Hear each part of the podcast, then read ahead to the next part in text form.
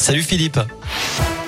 Salut Cyril, salut à tous et on jette un coup d'œil au trafic. D'abord pour commencer avec euh, des ralentissements en ce moment dans la région.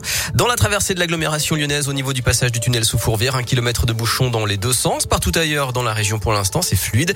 Et puis attention, hein, je rappelle que d'importants travaux sont prévus ce week-end justement dans cette traversée de l'agglomération lyonnaise avec euh, des coupures du tunnel de Fourvière dans les deux sens ainsi que de l'autoroute A7 à hauteur de Pierre-Bénite. Et puis euh, sur les rails, de gros travaux vont commencer lundi entre le Puy-en-Velay, Brioude et Clermont-Ferrand. Ça va durer trois mois. Vous retrouvez plus de détails sur radioscoop.com. À la une, le nombre de cas de Covid augmente dans les écoles. C'est vrai en France et c'est vrai aussi dans notre région. Dans l'Académie de Lyon, par exemple, qui regroupe les départements de l'Ain, de la Loire et du Rhône. Un peu plus de 3800 enfants ont été testés positifs cette semaine. Un chiffre en hausse de 58% par rapport à la semaine dernière. Dans l'Académie de Clermont-Ferrand, qui correspond à, toute l'Auvergne, hein, pour rappel, 2200 élèves sont des cas confirmés cette semaine. Il y en a eu 255 de plus en seulement 24 heures. Et puis le CHU de Clermont-Ferrand fait aujourd'hui un rappel des consignes d'accès strictes dans le contexte sanitaire. Il demande aux patients et aux visiteurs de bien respecter le port du masque et de présenter le pass sanitaire quand c'est demandé. Seules les visites d'une heure sont autorisées entre 14h et 20h pour deux personnes maximum.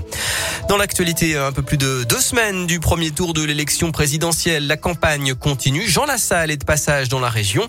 Le candidat résistant sera à Villeurbanne demain, à Saint-Jean-Saint-Maurice-sur-Loire dans la Loire dimanche et à Paulia dans l'Ain vendredi vendredi 1er avril. L'appel à la prudence de la préfecture de Haute-Loire après plusieurs écobuages non maîtrisés. Hier, 2 à 3 hectares de sous-bois et d'herbes sèches sont partis en fumée à Monistrol d'Allier.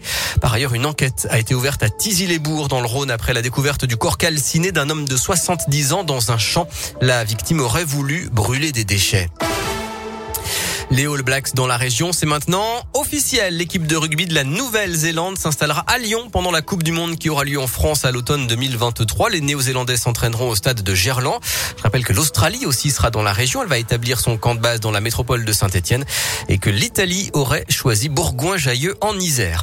En foot, les Bleus affrontent la Côte d'Ivoire ce soir en match amical. Coup d'envoi 21h15 à Marseille. Le coup d'envoi du site Action également. Trois jours de collecte, de mobilisation et d'information pour lutter contre le VIH pour faire vos dons, le 110 ou sidaction.org. Et puis un, rappel, on passe à l'heure d'été ce week-end. On va avancer d'une heure, on va perdre une heure de sommeil. Dans la nuit de demain à dimanche, à 2 heures, il sera 3 heures. La météo pour terminer avec un week-end de printemps ensoleillé, grand beau temps avec des maxi très douces cet après-midi. 17 à Saint-Etienne, 18 à Clermont-Ferrand et à Bourg-en-Bresse, 19 à Lyon. Demain, dimanche et lundi, même programme, hyper agréable et puis possible retour de la grisaille à partir de mardi. Merci Philippe.